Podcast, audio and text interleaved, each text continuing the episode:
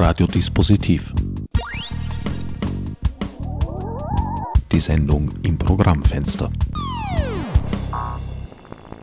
Willkommen bei Radiodispositiv. Herbert Gnauer begrüßt euch zu einem Rundgang durch die erste Maker Fair Vienna, die am 16. und 17. April 2016 in Haus und Hof des Semper Depots, pardon, des Atelierhauses der Akademie der Bildenden Künste in der Wiener Lehagasse stattfand wer oder was Maker sind, womit sie sich beschäftigen und was dabei herauskommen kann, wird sich anhand von 23 mehr oder minder zufälligen Begegnungen im Lauf der folgenden Sendestunde hoffentlich erhellen. Wir stehen hier im Hof des Atelierhauses der Akademie der Bildenden Künste, vormals Semper Depot.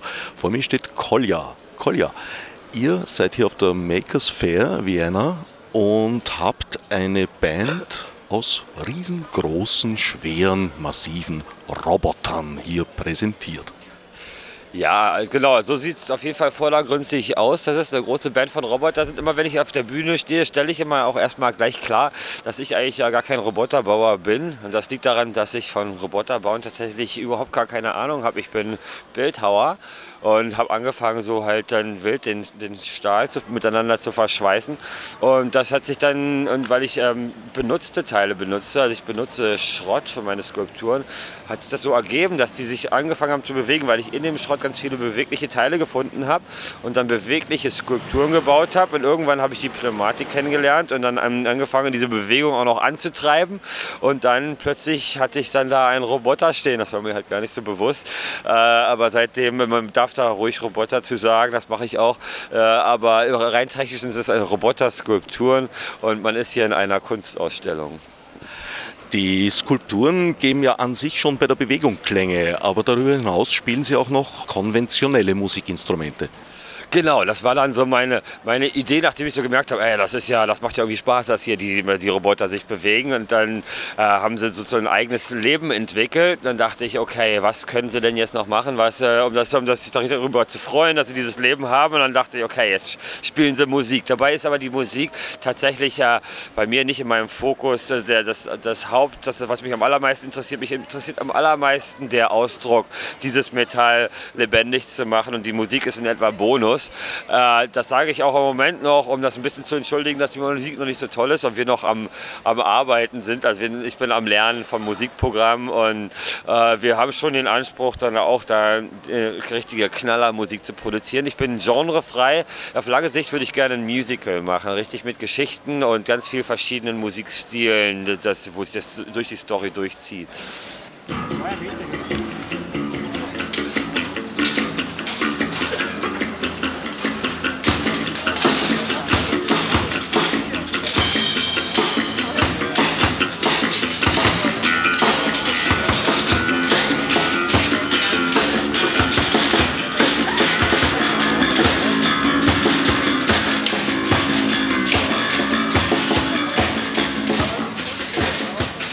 Hallo, ich bin der Philipp, äh, bin da gemeinsam mit der Doris. Ja, servus, hallo.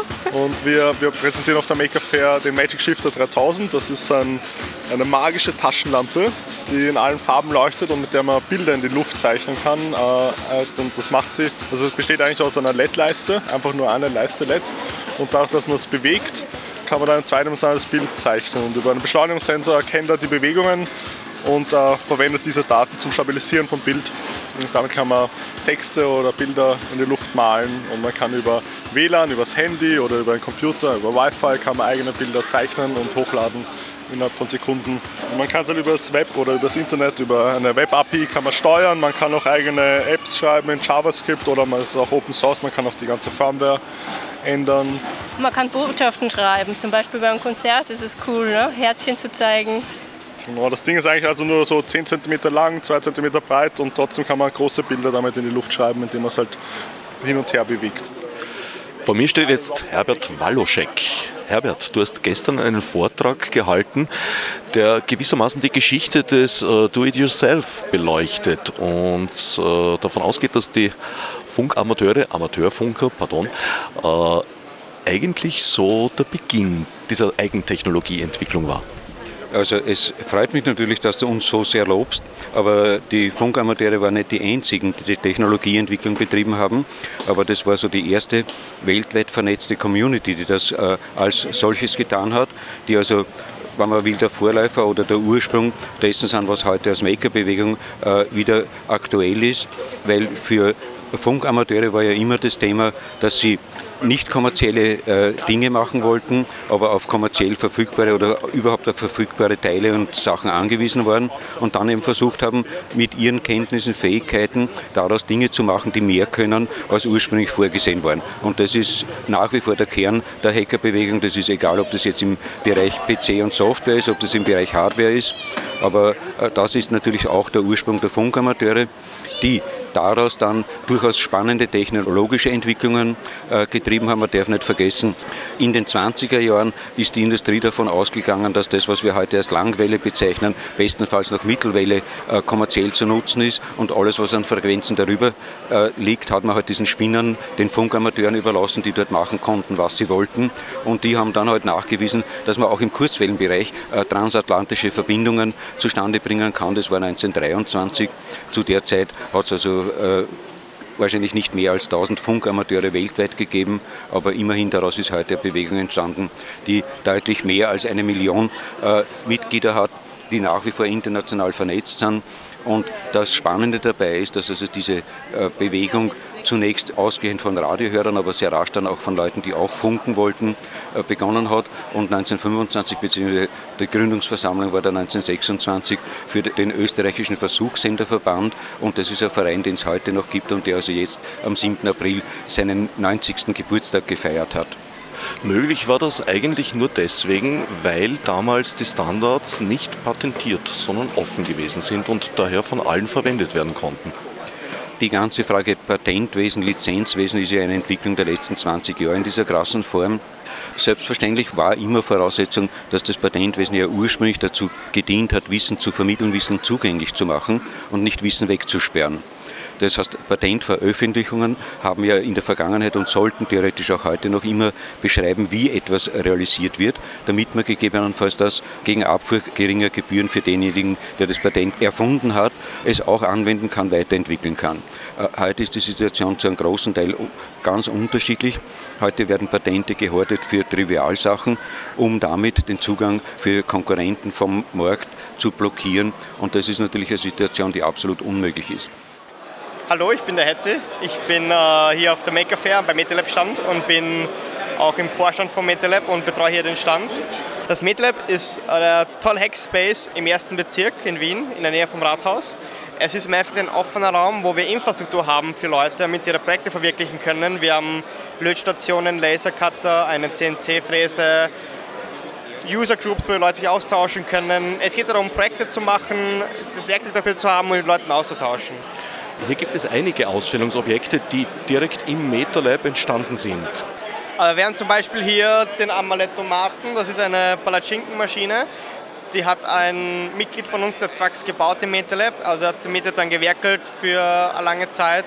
Er hat summa summarum insgesamt vier Jahre daran gearbeitet, immer halt stückweise und hat halt auch im MetaLab damit experimentiert und wir haben auch eine Witbox da, unseren 3D-Drucker, den wir auch hier mit, wo wir 3D-Objekte drucken und den Leuten zeigen. Wir haben auch viele Blinkensachen dabei. Wir haben einen riesen Dom aus ähm, PVC-Röhren hier aufgebaut. Und man kann hier viel entdecken auf dem Maker Fair, was wir so ausstellen. www.metalab.at einfach mal auf die Seite schauen. Es gibt ein Wiki, wo man sich Informationen holen kann. Es gibt eine E-Mail-Adresse, wo man sich hinwenden kann, core.metalab.at oder einfach mal am Abend vorbeischauen. Am Abend hat man die besten Möglichkeiten, wen anzutreffen, der dir gerne eine Führung gibt. Wenn man diesen Abend auf den ersten Donnerstag im Monat legt, wird man sogar eine große Anzahl von Menschen treffen. Da findet nämlich der netzpolitische Abend statt. Ja, das ist auch ein, ein sehr interessantes Event im MetaLab. Da kommen äh, Speaker von überall her äh, und reden über netzpolitische Themen. Es ist immer ganz schön voll im MetaLab und es gibt tolle Vorträge. Also wenn ihr da Zeit habt und euch das interessiert, schaut vorbei. Sehr empfehlenswert als Einstiegserlebnis. Hallo, ich bin die Melanie und ich bin eine von zwei beim Upcycling Modelabel Lieblingsstück. Wir machen aus ähm, ausgemusterter Kleidung neue Kleidungsstücke. Und ich bin die Franziska, ich bin äh, der zweite Part von Lieblingsstück. Ihr zeigt hier praktisch, wie weit dieser Begriff von Makers eigentlich zu verstehen ist. Sehr viele äh, Ausstellungsstücke hier, Präsentationen sind eher im, im technisch, mechanisch und oft auch im elektronischen Bereich. Ihr setzt hier auf Handarbeit.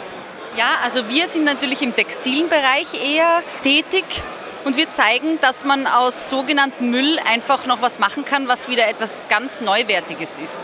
Genau, dazu nehmen wir eben die alten Kleidungsstücke, schneiden sie auseinander und machen ganz was Neues draus. Und wir denken da mehrfach nachhaltig, weil diese Kleidungsstücke sollen auch mitwachsen. Das heißt, bei Kindern kennt man das, das passt oft nur so drei Wochen, einen Monat. Und unsere Kleidungsstücke passen ein Jahr bis zweieinhalb Jahre lang. Also über maximal fünf Größen, fünf, sechs Größen. Das heißt, ihr habt eigene Schnittmustermodelle entwickelt, die das eben ermöglichen. Genau, die Schnittmuster plus diese elastischen Bündchen, die aus Biobaumwolle sind, die kaufen wir zu. Habt ihr da schon vorher schneidertechnisches Know-how gehabt oder habt ihr euch das erst im Verlauf des Projektes angeeignet? Also wir, uns gibt es jetzt seit fast zwei Jahren. Wir kommen eigentlich aus einem ganz anderen Bereich, also eher aus dem Schauspiel- und Filmbereich und sind äh, mit äh, Lieblingsstück ganz neue Wege gegangen. Das heißt, wir sind eigentlich von Null gestartet und äh, haben uns alles ein bisschen selbst angeeignet. Wie kam es dazu? Also es hat alles eigentlich ja. begonnen mit der Geburt von unseren ersten Kindern und da orientiert man sich äh, generell ein bisschen um oft und denkt über andere Themen nach, eben über Sachen wie Nachhaltigkeit und die Umwelt und so ist das erste Mal als Projekt gestartet und mittlerweile ist es ja ein Geschäft. Ein Geschäft. Wer jetzt neugierig geworden ist, kann sich nähere Details zu euch wo verschaffen? Auf unserer Webseite www.mein-lieblingsstück mit ue geschrieben.at. Also mein Name ist Christoph Daffert, ich bin mit einem Freund hier. Wir bauen ähm, Filmrequisiten nach und arbeiten auch an kleinen Filmproduktionen in Österreich immer wieder mit, so Fanfilme oder so Independence-Produktionen. Und ja, wir haben halt hier unsere eigenen Projekte, unsere zwei R2D2s, die wir bauen und halt diverse andere Kleinigkeiten, die wir halt in einem anderen Film benutzt haben, wie zum Beispiel den Star Wars Fanfilm Regrets of the Past oder eben ein Dritter von uns hat einen riesengroßen animatronischen Roboterkopf hier, den er in einem anderen Film benutzt hat und ja, zeigen halt ein bisschen her, was wir so können. Ist es überhaupt erlaubt, R2D2 nachzubauen? George Lucas soll ja Urheberrecht sehr ernst nehmen. George Lucas nimmt Urheberrecht sehr ernst, aber er fördert auch Fandom. Das heißt, er, lässt ja auch inoffizielle Fanclubs wie zum Beispiel die 500 First Legion oder die Rebel Legion zu, die Fankostüme nachbauen. Allerdings dürfen wir es halt nur unter einem Charity-Aspekt machen. Gegründet hat sich hier in Amerika den R2 Builders Club, die halt ähm, sich sehr damit beschäftigt haben, diesen R2D2 nachzubauen. Immer geschafft haben, recht akkurate Pläne zu basteln und wenn du nach denen gehst, kannst du dir selbst auch einen bauen.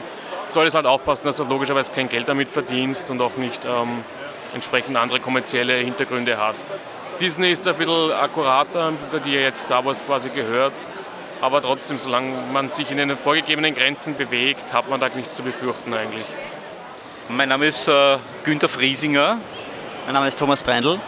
Und was wir hier sehen, ist der sogenannte Spritzerbot. Äh, die, Idee dahinter ist relativ einfach. Äh, wir veranstalten ja schon seit 17 äh, Jahren die Aerobixotica mit und haben uns überlegt, wir würden gerne, weil wir auch so ein Spin-off haben für die Hedonistiker, die heuer zum zweiten Mal in Tel Aviv stattfinden wird, österreichische Spezialität im Mischgetränk quasi dorthin schicken. Und das war dann sehr, sehr einfach zu sagen, schick mal einen weißen Spritzer hin. Das ist äh, das klassische österreichische Mischgetränk. Und der Thomas hat jetzt bei uns ein Praktikum gemacht und der hat diese Maschine in den letzten eineinhalb Monaten gebaut. Und was wir sehen, ist jetzt quasi auch der Beta-Test hier.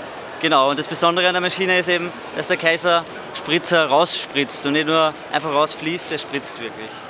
Das waren ja lange Tests, wir sind jeden Tag betrunken aus dem Büro gemankt, äh, bis wir die richtige Mischung gefunden haben. Ja, so ist es, genau. Und jetzt sind wir soweit, jetzt ist der perfekte Kaiserspritzer da. Ihr alle arbeitet unter dem Label Monochrom zusammen. Das, was wir hier sehen, ist eine Ausformung des legendären Cocktail-Roboters. Genau, wir arbeiten als Monochrom zusammen. Uns gibt es ja auch schon sehr, sehr lange. Äh, 24, 23 Jahre sind es mittlerweile. Äh, und äh, wenn man so will, Robixotica ist auch so etwas wie eines der ersten Maker-Festivals überhaupt, weil das Konzept der Robixotica und äh, dessen auch wie Monochrom arbeitet, ist einfach tun nicht darauf warten, nicht darüber reden, sondern wenn man Idee hat, sich hinsetzen, überlegen und dann auch richtig äh, Hand äh, anlegen und dann irgendwas umsetzen und bauen. Und die Rubixotica äh, hat ja auch so einen, so einen geheimen Untertitel, ja, das ist das schöne Scheitern. Also das Scheitern ist quasi auch Teil des ganzen Prozesses und wir haben ja äh, Leute dabei, die, die man hier auf der Maker Fair ja auch sieht, wie den Amaletomat. Das war im ersten Jahr der Rubixotica, da hat das äh, dafür auch gebaut. Eine Katastrophe. Äh, es gab riesige Teigüberschwemmungen am Tisch und so weiter. Und mittlerweile ist es ein, ein großartig funktionierender Roboter, der mit uns auch jetzt dann im Juni nach Tel Aviv äh, kommen wird. Vor mir steht jetzt Johannes Grenzfurtner, eigens für die äh, Makers Fair eingeflogen aus den Vereinigten Staaten. Nicht ganz, aber doch. Aber das Schöne ist ja, wir waren ja mit Monochrom 2006 bei der allerersten Maker Fair überhaupt, damals in der Bay Area in San Mateo. Und jetzt, wenn es in Wien ist, sind wir auch wieder da. Maker Fairs gibt es also auf der halben Welt. Überall eigentlich, ja, ja. Also mittlerweile, ich weiß nicht genau, wie viele in, in, in Europa sind, aber ich glaube auch schon sagen fünf oder sechs oder so. Ich glaube, das äh, passt natürlich auch zu unserer aktuellen Lage. Wir haben ja alle das Gefühl, wir müssen selber was anpacken. Äh, Politik, äh, Verwaltung oder, oder Staaten an sich bieten keine Lösungen mehr an. Industrie auch nicht mehr bedingt und jeder hat auch das Gefühl, er möchte gerne ein individuelles Produkt äh, oder es muss ja nicht immer nur ein Produkt sein, irgendwas Individuelles auch kreieren. Und da passt es natürlich dazu, die Lust am selber machen, sich daran abzuarbeiten und dann genau das zu bekommen, was man möchte. Wer jetzt neugierig geworden ist, kann sich über vergangene, gegenwärtige und künftige Projekte von Monochrom wo informieren? Auf äh, www.monochrom.at. Wir sind vom Bachelorprojekt Hasso Plattner Institut und ähm, wir stellen das Projekt äh, Plattner vor, indem wir 3D-Modelle automatisch umwandeln in Lasercut-Pläne, sodass 3D-Modelle einfach mit dem Lasercutter produziert werden können und der Denkaufwand, das Ganze in 2D-Platten umzuwandeln, nicht mehr vom Menschen aufgebracht werden muss. Außerdem müssen auch die Verbindungen nicht mehr selber designt werden, sondern die werden alle automatisch von unserer Software generiert. Die Software kriegt ein 3D-Objekt rein, wie auch ein 3D-Drucker kriegen würde. Und wir können das halt umsetzen in die Schneidepläne, wie sie der Lasercutter braucht. Das Endergebnis ist eine SVG, die äh, dann direkt in den Lasercutter gegeben werden kann und der schneidet die dann fertig aus. Das gibt es noch nicht als kommerzielle Software? Ähm, so in der Form nicht. Es gibt meistens so einzelne Generatoren, die spezifische Objekte umwandeln können, erzeugen können für einen Lasercutter. Aber es gibt keine Software, die jedes beliebige 3D-Objekt umwandeln kann für einen Lasercutter. Also auch eine Kugel? Eine Kugel ist natürlich eine besondere Schwierigkeit. Ähm, wir haben da unterschiedliche Lösungen. Einerseits können äh, mehrere Platten übereinander gestapelt werden, sodass eine fast äh, perfekte Kugel erzeugt werden kann. Wenn man allerdings nur die Hülle darstellen möchte, kann man das Ganze auch einfach mit weniger gut aufgelösten 3D-Objekten sozusagen erzeugen, die einfach weniger 3D-Punkte haben und damit auch schon ein sehr kugeliges Ergebnis bekommen. Wir haben leider noch keine Webseite, allerdings kann man sich ähm, ans Hasso-Plattner-Institut wenden im Bereich HCI. Also anschreiben kann man uns unter der E-Mail-Adresse platener.lists.myhpi.de. Ja, hallo, ich bin der Helmut Drucker. Mein Künstlername ist Kabelmann. Äh, ich bin da in, dieser, äh, in diesem Verein Recycling Kosmos als Aussteller dabei. Und ich zeige da meine Recyclinglampen, habe gestern einen Workshop gemacht. Wir sind uns zuletzt begegnet in der offenen Werkstatt des Science Center Netzwerks. Da führt ein direkter Weg hierher eigentlich.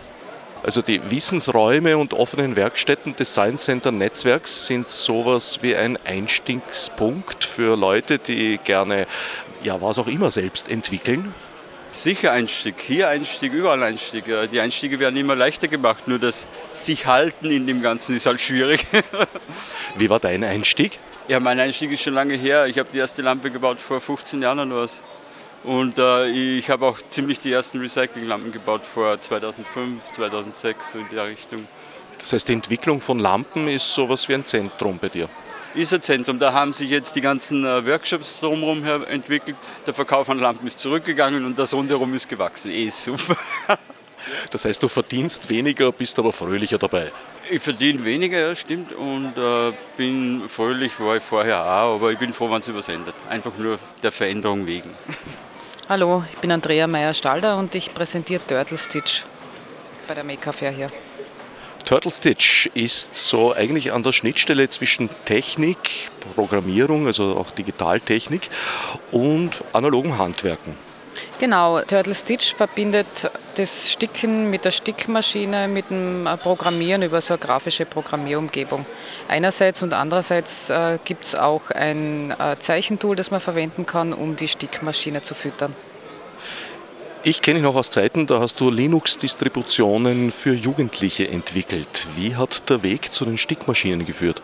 Der Weg ist eigentlich nicht so weit, weil wir arbeiten ja noch immer mit äh, Open Source Software Lösungen, mit freier Software nach wie vor. Wir setzen auf auf äh, Snap, das ist äh, ein, wiederum eine Abwandlung oder orientiert an Scratch. Das ist eine grafische Programmierumgebung, die für Jugendliche oder Kinder in der Schule oder in der Ausbildung oftmals verwendet wird.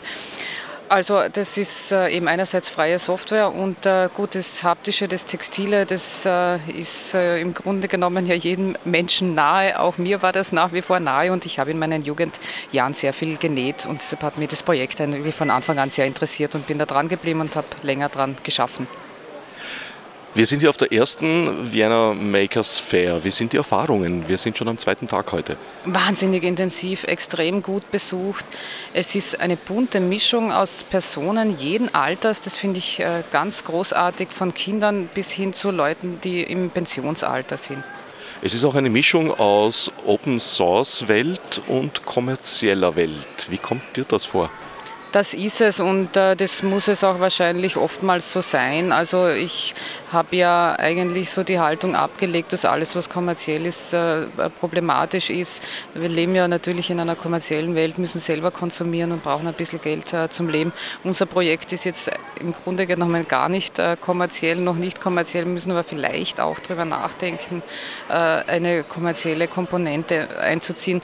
Nicht zuletzt deshalb, weil wir ja auch Stickmaschinen, also als als Teil des Projekts haben, die schon sehr teuer sind, nicht jeder Stickmaschine sich besorgen kann und, oder zur Verfügung hat. Und äh, vielleicht werden wir eben diese Ausarbeitung auch anbieten. Das wäre dann unser kommerzieller Ansatz. Da ist das Interesse hoch, dass sich Leute solche Stickmaschinen anschaffen und mit eurer Software betreiben? Es ist, das Interesse scheint extrem groß zu sein. Es überrascht mich eigentlich auch, es erfreut natürlich. Es ist ganz witzig zu sehen, dass die Reaktionen, wenn man vom Preis der Maschine spricht, so völlig unterschiedlich sind. Die einen sagen 900 Euro, ja, das, das geht, das ist ja gar nicht so viel. Andere drehen die Augen über. Also das ist witzig, aber das ist natürlich auch nicht untypisch für die Gesellschaft, in der wir leben. Vor mir sitzt Karim Yafamada von Inok und Happy Lab. Karim, du bist einer der Mitorganisatoren dieser Veranstaltung. Wie bist du zufrieden bis jetzt?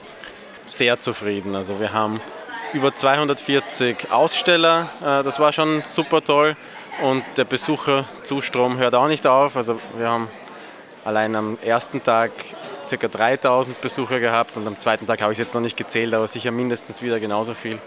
Und für mich ist es toll, wie viele ganz normale Menschen sich für das Thema begeistern können und da kommen. Das Thema, das da lautet Do It Yourself. Ja, und zwar in verschiedensten Ausprägungen. Also es geht von Technik bis zum Basteln, bis Werkstättenarbeit, Upcycling, Mode, Schmuck. Also es ist wirklich quer durch. Und ich glaube, dieser Mix ist auch was, die, was viele interessant finden. Viel elektronisches, viel mechanisches, teils elektronisch gesteuert, aber vieles auch einfach Handarbeit. Genau, und ich glaube, dieses, dieses Maker, ob man jetzt den Begriff mag oder nicht, deckt eben all dieses ab. Also das ist nicht rein irgendwie eine Elektronikgeschichte oder irgendwie Nerd, sondern das ist wirklich so irgendwie das neue Do-it-yourself einfach, dass man Sachen wieder selber ausprobieren möchte, irgendwas auch lernen will und sich irgendwie mehr mit den Dingen beschäftigt, glaube ich. Wieso meinst du, hat das so viel Interesse gewonnen in den letzten Jahren? Also ich kann aus dem Happy Lab heraus reden, da sind sicherlich die Tools, die leichter werden, wo man, wo man einfach halt heutzutage mit, mit den Maschinen einfach Dinge machen kann, die man vor einigen Jahren noch komplizierter machen müsste. Aber andererseits ist sicher auch einfach ein bisschen ein Umdenken vielleicht und man möchte nicht immer nur mehr Massenprodukte kaufen, sondern einfach auch Einzelstücke und, und selber Hand anlegen. Das ist sicher auch ein gesellschaftlich irgendwie ein Prozess, der da vor, vonstatten geht. Die Vienna Makers Fair ist die erste ihrer Art in dieser Stadt, aber derartige Veranstaltungen gibt es eigentlich schon seit längerer Zeit auf der halben Welt. Genau, also Maker Fair, das kommt aus Amerika, das wurde 2006 in Kalifornien zum ersten Mal gemacht ähm, vom Make Magazine. Ähm, also das ist quasi auch so die Zeitschrift fürs Maker Movement. Und seitdem in vielen Städten der Welt, in Europa ist die größte in Rom äh, mit jährlich über 100.000 Besuchern. Ähm, und immer mehr Städte äh, machen so auch Mini-Maker-Fairs, also auch in kleineren Städten gibt es so Veranstaltungen und endlich jetzt auch in Österreich und ich glaube, da haben viele auch schon darauf gewartet, dass sowas endlich auch hier irgendjemand organisiert. Ähm, also das merkt man auch, dass jetzt irgendwie endlich ist es da. Wer die heurige Maker Fair Vienna versäumt hat, hat Hoffnungen aufs nächste Jahr? Ja, also wir wollen es auf jeden Fall wieder machen. Kann man, glaube ich, gar nicht anders. Äh, es wären uns viele Leute böse, wenn es nicht so wäre. Wo, wann und wie steht noch nicht fest, aber es wird es auf jeden Fall wieder geben. Wo kann man sich informieren? Im Internet natürlich äh, unter makerfairvienna.com. Sobald wir Näheres wissen, werden wir das dort updaten. Zwei der Veranstalter hast du bereits genannt, Inok und Happy Lab. Wer ist da noch an Bord? Im Veranstaltungsprogramm arbeiten wir mit Vienna Open zusammen dieses Jahr, die auch jährlich so ein Festival veranstalten und eben ein Teil des Vienna Open ist dieses Jahr im Rahmen der Maker Fair. Äh, die TU stellt uns den Hof dankenswerterweise zur Verfügung, wo wir eine Roboterband haben und wo wir verschiedene äh, Foodtrucks haben, die auch mit Essen versorgen. Und natürlich äh, das Make Magazine, also das deutsche Make Magazin in unserem Fall, ist auch so als Schirmherr bei der Veranstaltung dabei.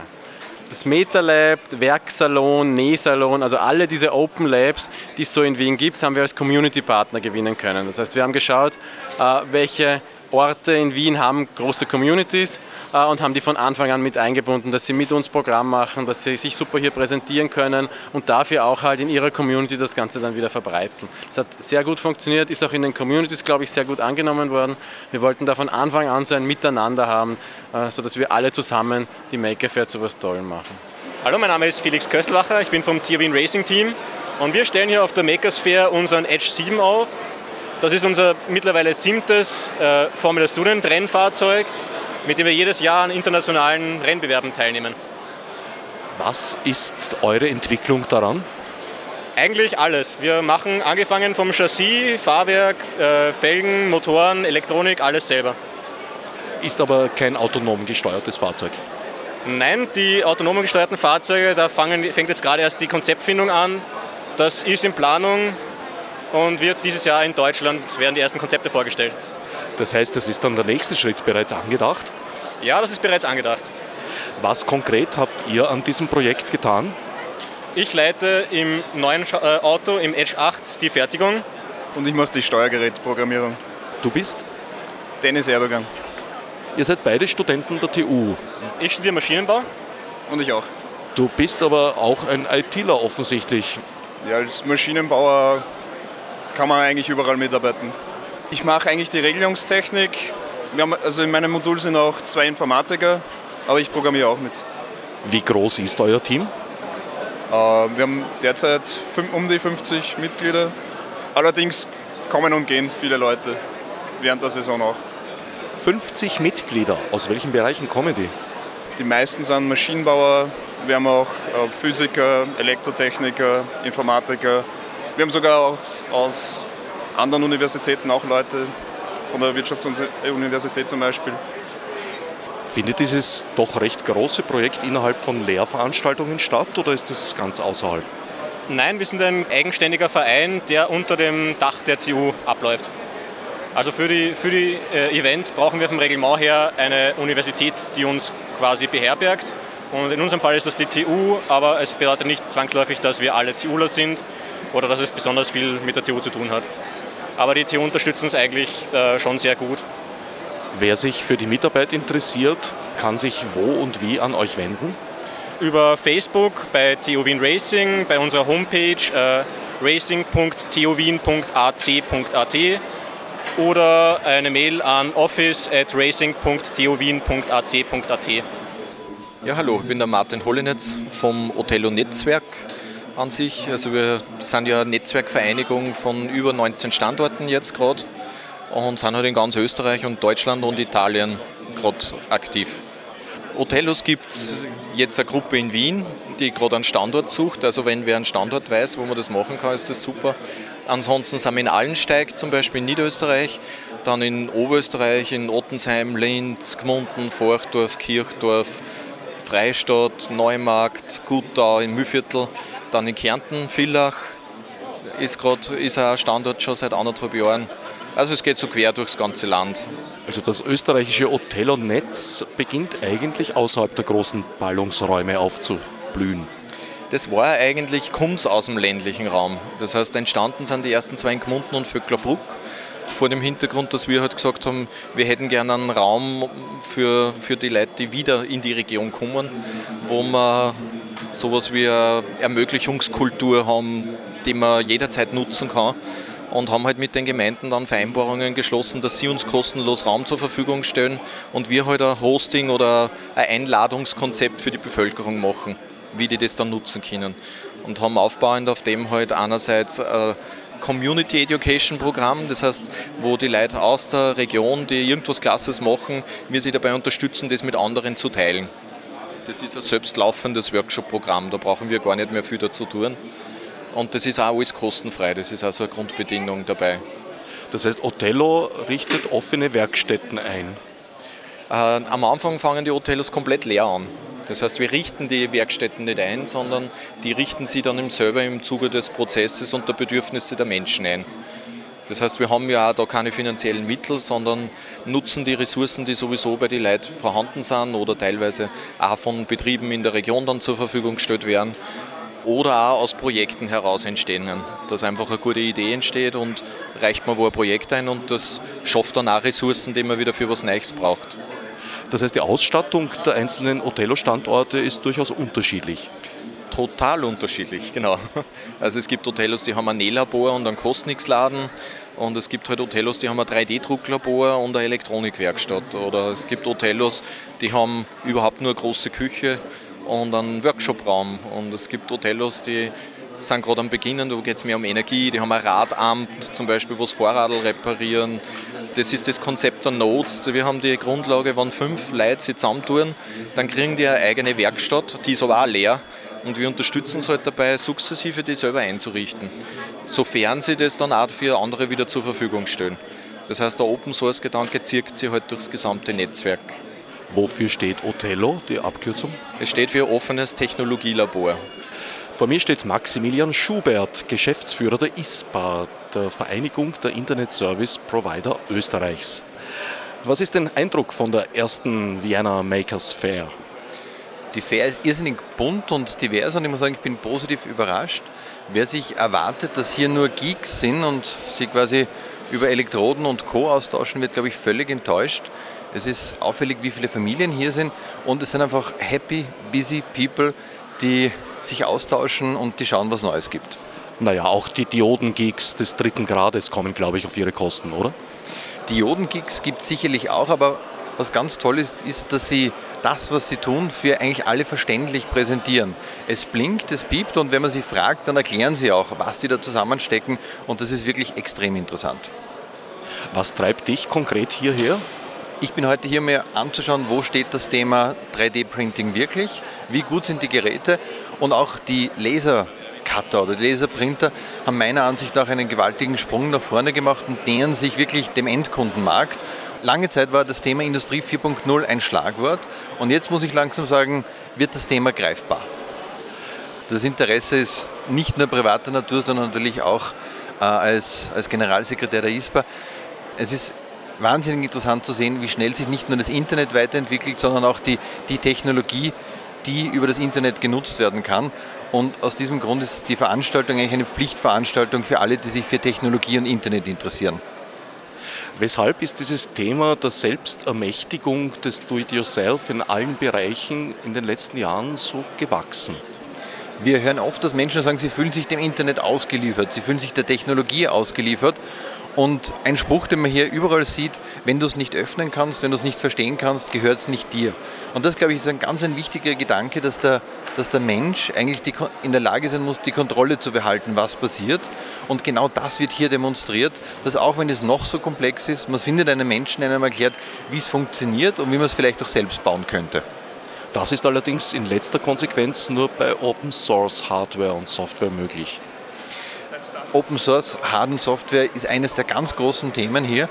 Man sieht nicht nur Hersteller mit ihren Produkten, sondern auch Clubs, Vereine, was auch immer, die, die zeigen, was unter Verwendung von Open Hard und Software alles gebaut und gemacht werden kann. Und es ist natürlich ganz, ganz wichtig, dass man auch in, in Hinkunft Hardware nutzen kann, um darauf eigene Software aufzuspielen, weil nur so besteht die Möglichkeit, dass man wirklich die Kontrolle erhält über das Gerät oder die Kontrolle auch über sein eigenes Leben behält. Gibt es da ein entsprechendes Bewusstsein im Kreis der Internet Service Provider Österreichs? Die Internet Service Provider sind eine Branche, die immer schon durch Innovation geprägt war und zwar auch nicht nur die, dass man sagt, es gibt jetzt neue Hardware und was können wir damit tun, sondern Internet Service Provider waren von Anfang an immer Bastler und haben immer versucht, sich nicht mit dem zufrieden zu geben, was es am Markt gibt, sondern zum Beispiel Wireless LAN-Router mit eigener Software zu versehen, um zu sehen, was ist möglich, welche neuen Anwendungen wie zum Beispiel Mesh-Netzwerke oder dergleichen können dadurch geschaffen werden. Bastler war bis vor kurzem ein Begriff, der eher so ein bisschen abwertend konnotiert war. Ändert sich das gerade? Bastler, denke ich, war immer schon ein Begriff für, für kreative Menschen, für innovative Menschen. Was wir halt hier sehen, ist, dass, wenn man sagt, früher war ein Bastler jemand, der mit Papier und Schere gearbeitet hat, dann verlagert sich es vielleicht ein bisschen mehr in die, in die technische Richtung. Und es sind jetzt Menschen, die unter Zuhilfenahme von Technik einfach das, was sie tun wollen, umsetzen. Hallo, mein Name ist Andy Schaden und ich präsentiere hier das Modular Balance System. Das ist ein Trainings- und Therapiegerät, wo man die Balance und die Koordination trainieren und verbessern kann. Instability Industry lese ich hier. Ja, genau, das ist jetzt mal der erste Arbeitstitel von einem Projekt, das ich seit über zehn Jahren mitziehe. Ich bin an sich ähm, nicht im Bereich ähm, Bauen und Konstruieren beruflich tätig, sondern arbeite als Techniker für Filmaufnahmen, für Kamerabewegung und bei einem Arbeitsunfall mit kompliziertem Bruch das erste Mal balanciert, um äh, therapeutisch wieder die Möglichkeit zu haben, äh, mein Bein voll, auszu, äh, voll zu belasten und zu benutzen.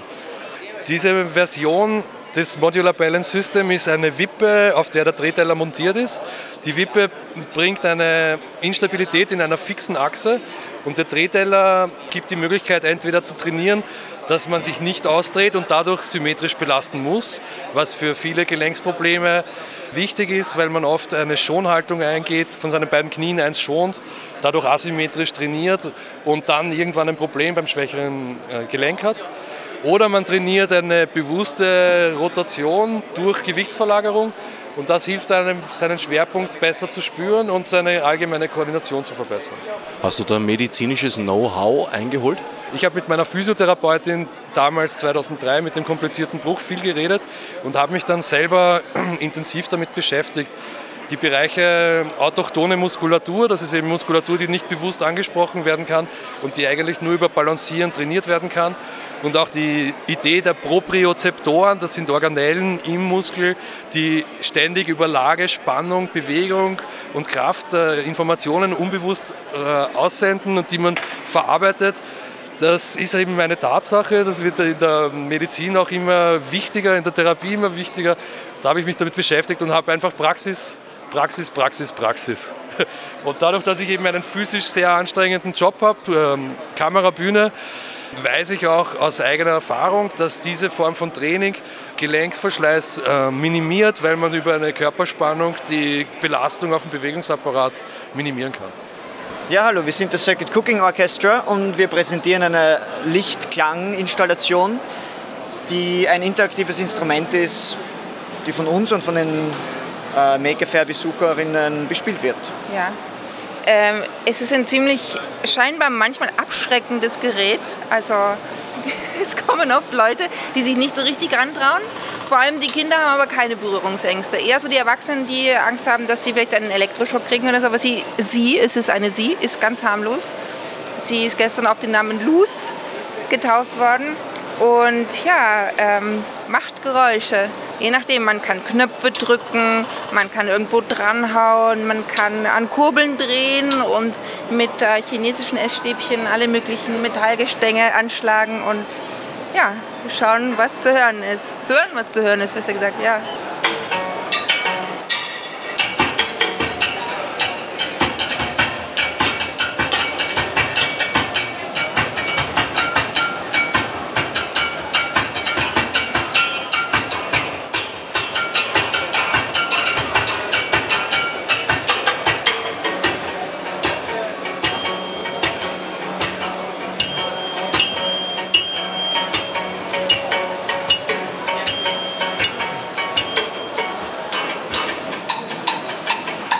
Ja, hallo, äh, ich bin der Chris von Shifts, der Synthatualistischen Kunstvereinigung.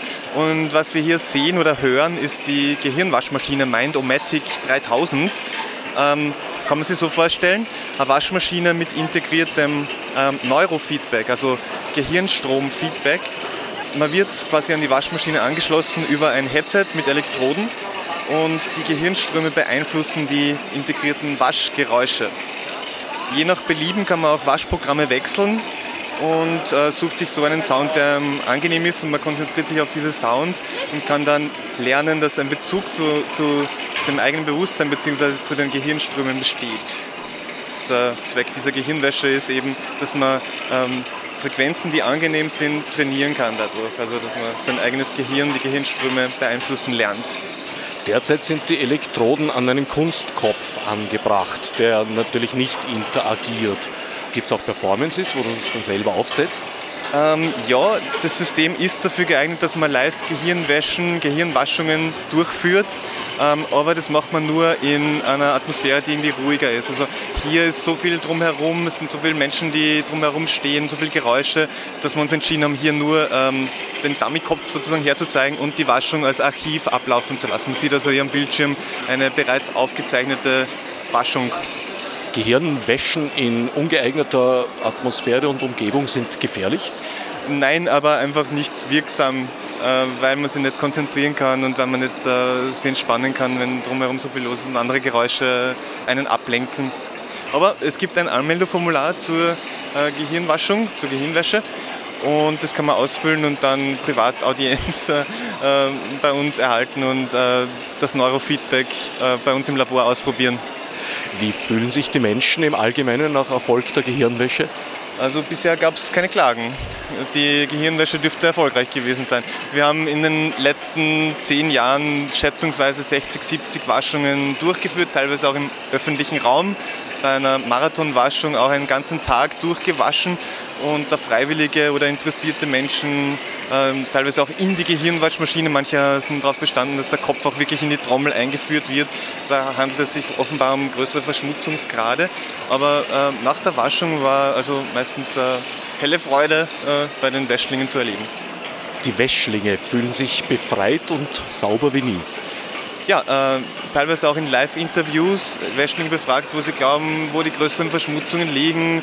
Äh, ich würde sagen, die meisten haben eben die Werbung identifiziert, äh, politische Indoktrinationsmechanismen dergleichen. Also das sind die üblichen Verdächtigen, die, die hier auch erwähnt wurden. Waschwillige wenden sich genau wohin? Waschwillige wenden sich an Shifts, die Synthatualistische Kunstvereinigung. Man buchstabiere S-H-I-F-Z und äh, suche im Internet. Unsere Homepage ist seit äh, mittlerweile fast 20 Jahren online. Unter shifts.org, glaube ich. Genau, www.shifts.org. Ja, hallo, ich bin der Benjamin Eigner von der FH Technikum Wien und ich arbeite im Forschungsprojekt Asterix Academy mit wo es darum geht, dass wir Unterstützungstechniklösungen für Menschen mit Behinderungen basteln. Das ganze Ziel dieser Sache ist, es gibt solche Lösungen schon verfügbar, sind super Medizinprodukte, allerdings für manche Menschen unleistbar. Deswegen ist unser Ansatz, günstige, selbst zu bauende Open-Source-Lösungen anzubieten. Wir bauen zum Beispiel einen Bausatz, wo es darum geht, deine Maus zu ersetzen mit einem Mundstück, wo man den Mauszeiger dann bewegen kann. Das kommerzielle Tool dazu ist, so funktioniert super, das ist die Integra-Maus von LiveTool.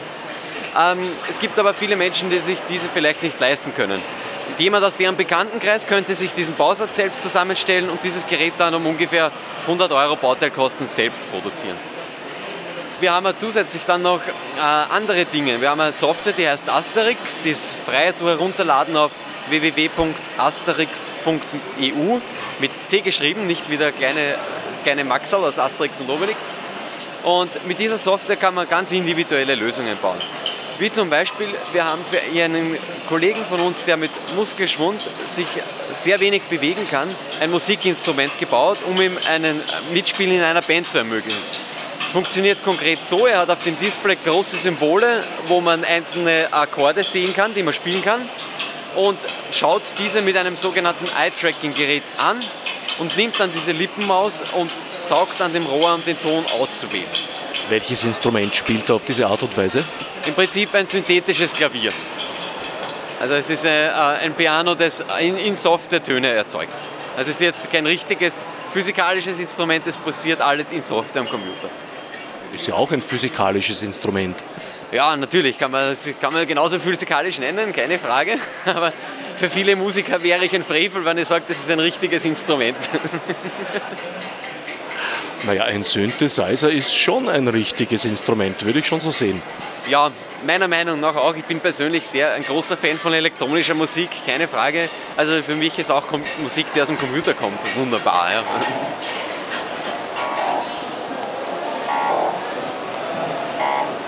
Ja, ich bin Andreas Haider, äh, auch Muck genannt. Man kennt mich unter Muck. Und äh, meine Arbeit ist eine interaktive Soundinstallation bzw. auch ein äh, Multiplayer-Musikinstrument. Ist entstanden äh, auf der angewandten äh, digitale Kunstklasse und äh, es basiert auf Lichttonarbeiten. Also inspiriert ist es vom äh, Emmerich Spielmanns Superpiano von den 20er Jahren. Das ist ein Piano, das mit Lichtton gearbeitet hat. In dem Piano waren Lichtscheiben, äh, also transparente Scheiben, wo der Ton aufgezeichnet war. Und sobald man eine Taste drückt, geht das Licht an. Aber das war in dieser Blackbox vom Piano verbaut. Das hat mich irgendwie fasziniert, dadurch, dass ich visueller Mensch bin, habe ich das äh, umgesetzt in die elektronische Musik. Und eine Basis der elektronischen Musik ist auch das Repetitive. Und das habe ich in der Arbeit umgesetzt als, also diesen Loop äh, äh habe ich umgesetzt räumlich deswegen eine Scheibe. Also die, das Instrument ist rund, ist, äh, äh ist eine Scheibe und es spielt mit CDs, äh, die auch natürlich Scheiben sind. Also so visuell äh, äh, sehr ähnlich. Und funktionieren würde es so, die ursprüngliche Information auf den CDs wurde ähm, zerstört. Also ich habe die Metallschicht von den CDs habe ich abgekratzt, beziehungsweise habe ich verschiedene grafische Symbole reingekratzt. Ich verwende auch Original-CD-Player, äh, also alte CD-Player, die habe ich recycelt. Und statt dem Laser habe ich eine Fotodiode eingebaut, die eigentlich Licht in Spannung umwandelt, also ein Signal. Und dadurch, dass sich die CD dann dreht, kommt einmal Licht durch und dann wieder nicht. Und so entsteht ein Signal, ein Rechtecksignal dadurch, also auch ist was Digitales, also on-off, on-off, Licht, nicht Licht. Und dadurch entsteht dieser Klang.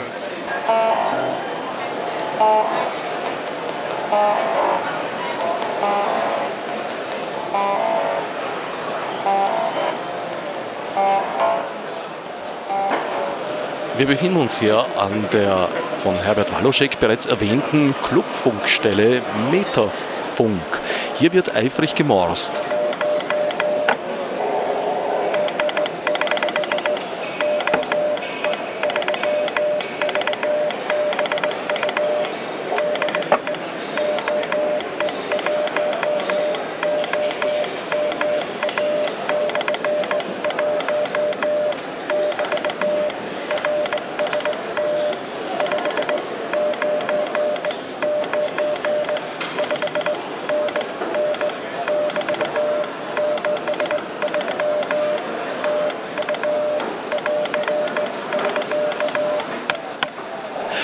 Alle, die jetzt des Morsens nicht mächtig sind, was hat das geheißen?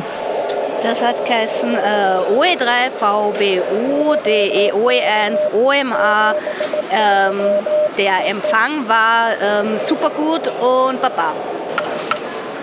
Das ist das Baba. Das ist das Baba, das Bip Bip am Schluss ist das Baba. das, was das hört, als Totalleihe weiß man immer, aha, jetzt kommt was Neues. Selbst wenn man sonst nichts weiß, das weiß man. Bip, bip. Und dann kommt was Neues. Herbert Waloschek hat vorher gemeint, das sei ein optimales Gehörtraining. Das ist ein super Gehörtraining, es ist ein super Konzentrationstraining, es ist ein super Disziplintraining, weil man Morsen lernen nicht einfach mal geschwind macht in zwei Tagen, sondern das ist schon ein halbes, dreiviertel Jahr, Jahr Arbeit, wenn es gut läuft und man fleißig ist. Wie lange hast du gebraucht, um so flüssig morsen zu können, wie wir es eben gehört haben?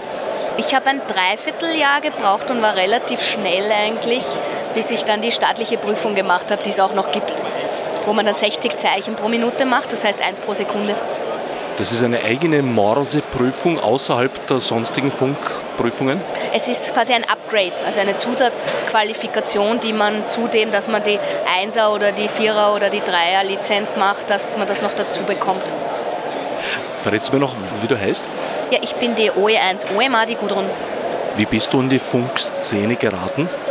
Äh, ja, das ist ganz komisch eigentlich, weil ich bin, die meisten Leute kommen da rein, weil sie eigentlich das immer schon cool gefunden haben und schon immer spannend gefunden haben und es immer schon tun haben wollen und dann nicht die Zeit gefunden haben und irgendwann finden sie dann die Zeit in der Pension oder so. Bei mir ist es eigentlich umgekehrt. Ich habe überhaupt keine Ahnung gehabt, was das ist. Ich habe gar keinen Bezug gehabt, was das ist und habe aber einen Elektronikkurs im MetaLab gemacht und da hat mich das Praktische auch fasziniert. Ich habe mir gedacht, das muss man doch irgendwie anwenden. Und dann habe ich mal einen Vortrag gehört über Amateurfunk und habe, habe mir angehört, wie vielseitig ist, dass man da Bilder schickt, schicken kann, dass man, da, dass man da zum Mond hin und zurück funken kann und was man da nicht alles tun kann. Ähm, und, dann, und dass man auch auf die Berge kraxeln kann und, und funken und sporteln bei der Fuchsjagd und dieses und jenes. Na, ich da, das ist ja voll cool, das muss ich jetzt auch lernen und da bin ich dann, habe ich dann die Lizenz gemacht innerhalb von einem halben Jahr und dann bin ich halt jetzt voll dabei. Hallo, mein Name ist Karin Fürst, ich komme aus Freistadt in Oberösterreich und mache Upcycling-Schmuck. Das heißt, ich verwende alles, was mir in die Finger kommt, was irgendwo abfällt, was so überbleibt, was er nicht mehr braucht und gebe den Dingen ein zweites Leben als Schmuckstück sozusagen.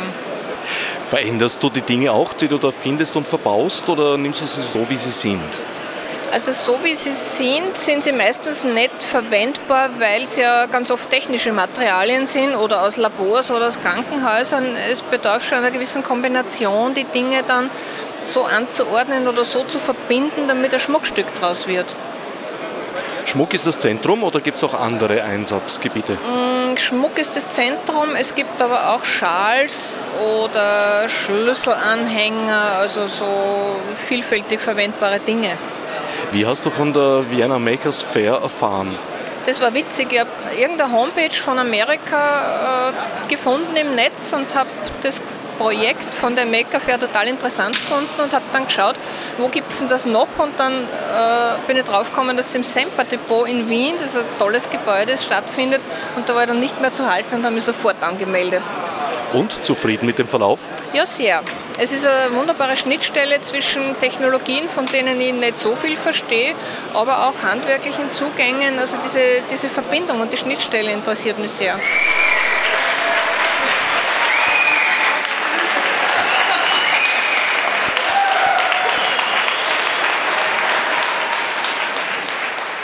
Vor mir steht jetzt Kollegin Barbara Wimmer von der Future Zone. Barbara, machen wir eine kleine Exit Poll. Wie hat dir die Veranstaltung gefallen? Unglaublich gut und ich habe viel zu wenig Zeit eingeplant. Nächstes Jahr muss ich auf jeden Fall viel früher kommen. Die Maker Fair Vienna, die erste Maker Fair Vienna, ist soeben zu Ende gegangen. Was hat dich besonders beeindruckt? Die Vielfalt an dem Gezeigten. Also es waren extrem unterschiedliche Sachen, angefangen von den Drinking Robots bis zu den Robotern, die Crabs machen, bis zu den Robotern, die mu musizieren, aber auch die ganzen Kunstprojekte, diese ganze Vielfalt, auch vor allem, was man mit Technik alles machen kann und wie man Kinder damit begeistern kann. Kinder waren tatsächlich auch viele hier und ich habe den Eindruck gehabt, sie haben sich bestens amüsiert. Das war auch mein Eindruck. Es gab sehr viel Programm und Workshops für Kinder, was ich sehr gut finde, weil man einfach äh, Kindern zum Basteln motivieren soll und nicht nur einfach zum Herumspielen auf ihren Geräten, sondern Herumspielen am Gerät. Der Gedanke des Do-it-yourself hat sich in den letzten Jahren sehr verbreitet. Woran liegt das, glaubst du?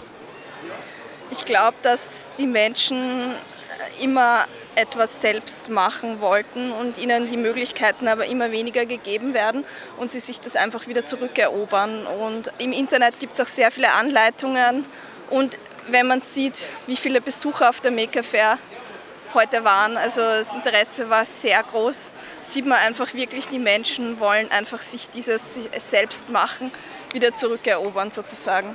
Du siehst es also als Antwort auf eine Welt, die immer stärker von proprietärer Soft- und Hardware und einem Patentunwesen geprägt wird?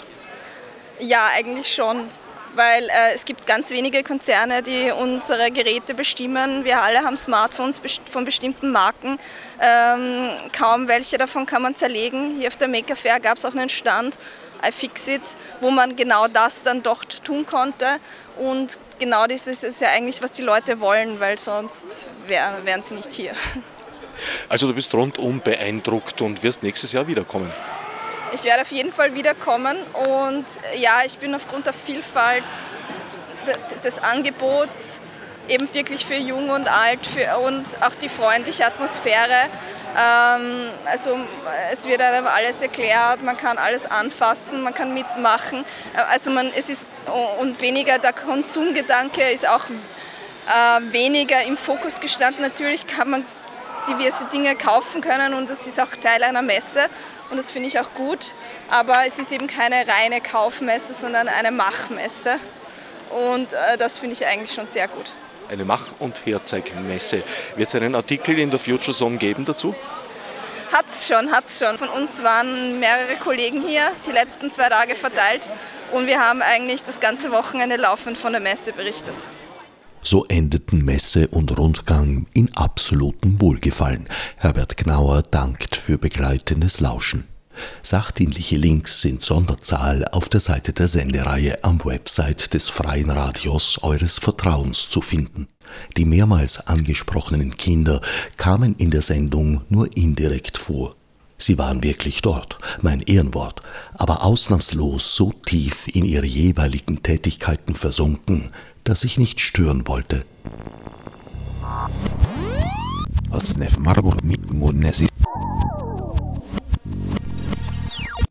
fiz de subsídio do